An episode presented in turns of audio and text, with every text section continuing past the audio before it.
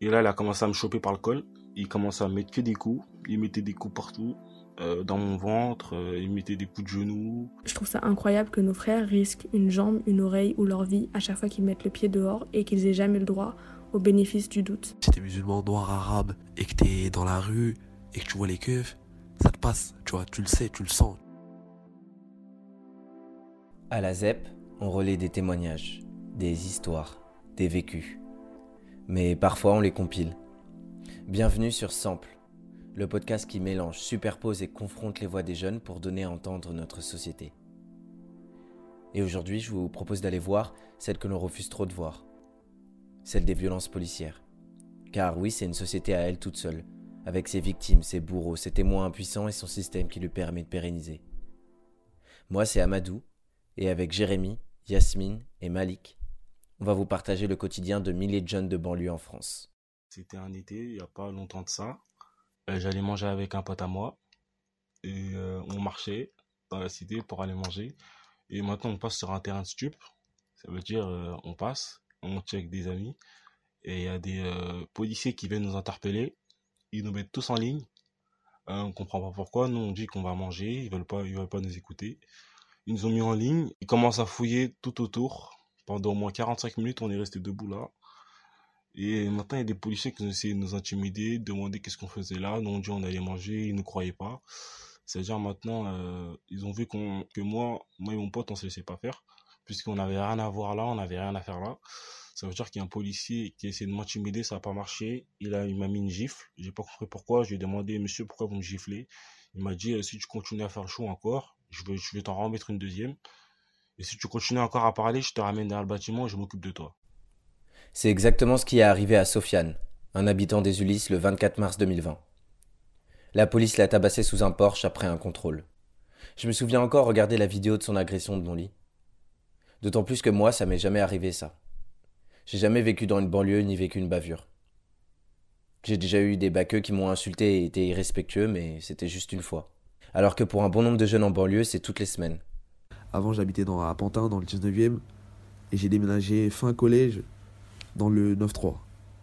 Et euh, quand j'ai déménagé là-bas, c'est là que j'ai eu mes premiers rapports avec la police.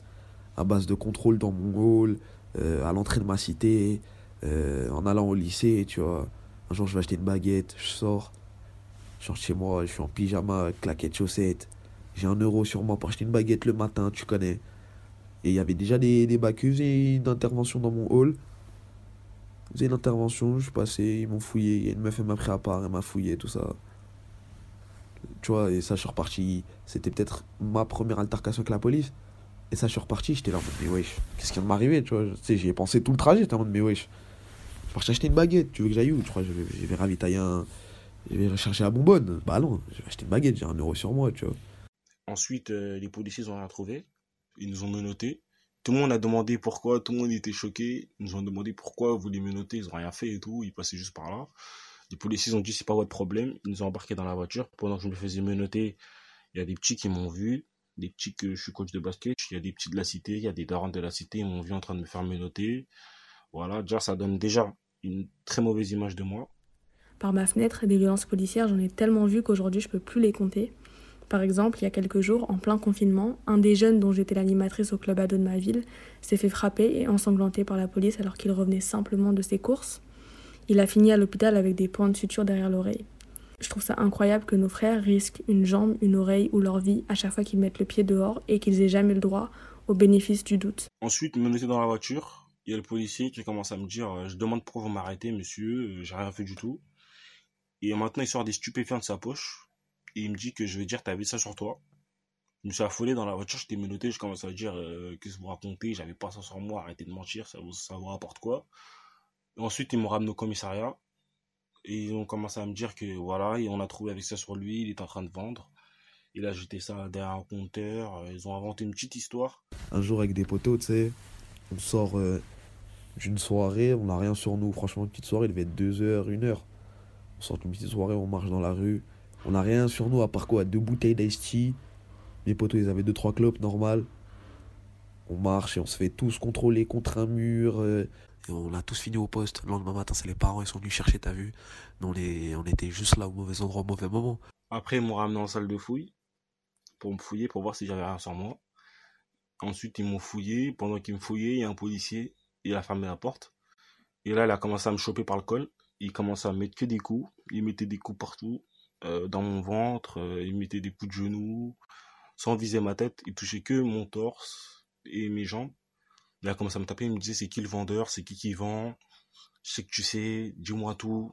Moi, je faisais que lui répéter, je sais pas, je sais pas, monsieur, je sais pas, laissez-moi, qu'est-ce que vous faites? Il commence à me taper, à me taper, à me taper. Ensuite, il s'est arrêté. Depuis toute petite, j'ai jamais été une grande fan de la police.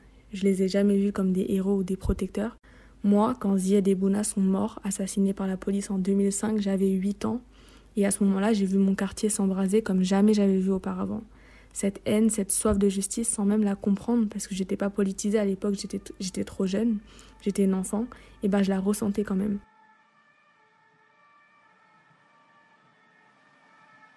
Moi, à 8 ans, je me préoccupais plus de qui m'avait volé mes billets. Je me suis toujours demandé pourquoi certains jeunes vivaient une enfance si différente de la mienne. Et pourtant, j'ai jamais été très aisé. Mais peut-être que la question n'est pas plus la richesse que le territoire ou la couleur de peau. Si ça avait été un groupe de blancs, ça serait jamais arrivé parce que concrètement, les blancs et les renois, les mecs de banlieue et les, et les sont pas traités pareil en fonction de leur couleur de peau. Si t'es musulman, noir, arabe et que t'es dans la rue et que tu vois les keufs, ça te passe, tu vois, tu le sais, tu le sens. Tu, tu dis, dans ta tête, ça notifie, tu dis, oh, il y a les keufs, tu vois.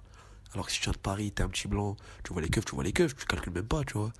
Alors qu'un Renoir, et il va croiser trois fois les keufs, il va le savoir, tu vois. Il va dire aujourd'hui j'en ai croisé trois. En tant que femme, c'est vrai qu'on est plutôt en position de témoin face à tout ça. On est par nos fenêtres en train de bouillir quand il se passe quelque chose en bas, ou alors devant nos téléphones, la boule au ventre quand ça se passe ailleurs, dans d'autres quartiers. À chaque violence policière, c'est pareil, on a la haine, on a la rage, parce qu'il s'agit de nos frères et qu'on se sent responsable, on a envie de les protéger, forcément.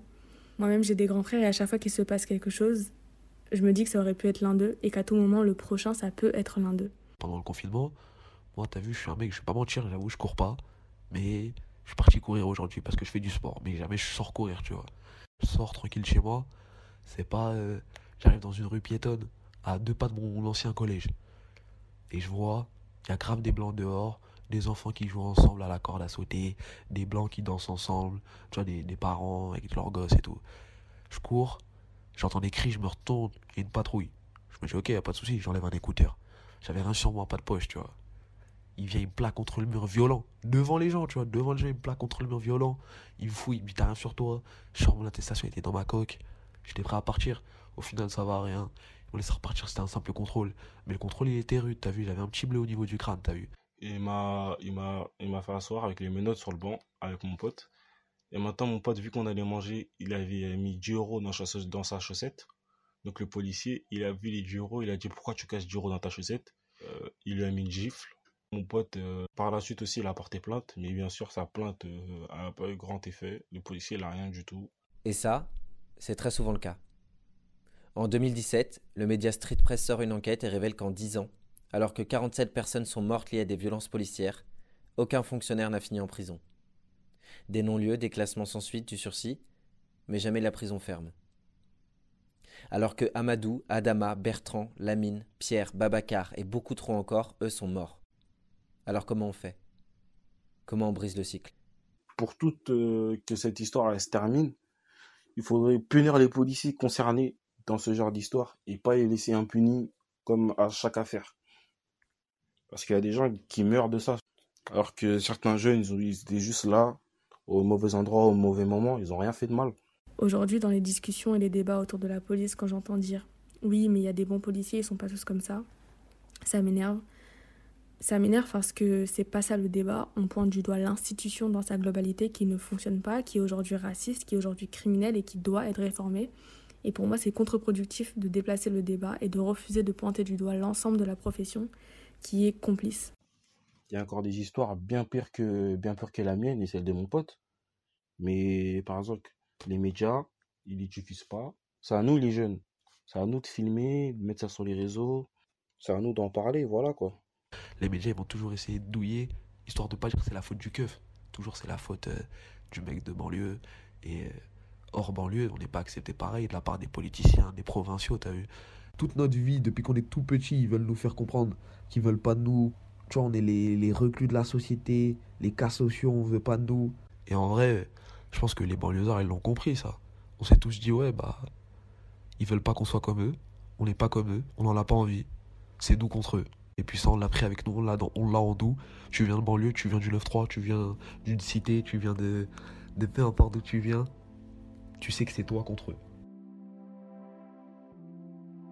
Merci à Yasmine, Malik et Jérémy pour leur témoignage. Moi, c'est Amadou et c'était Sample. Un podcast qui mixe la parole des jeunes pour une meilleure écoute de notre époque.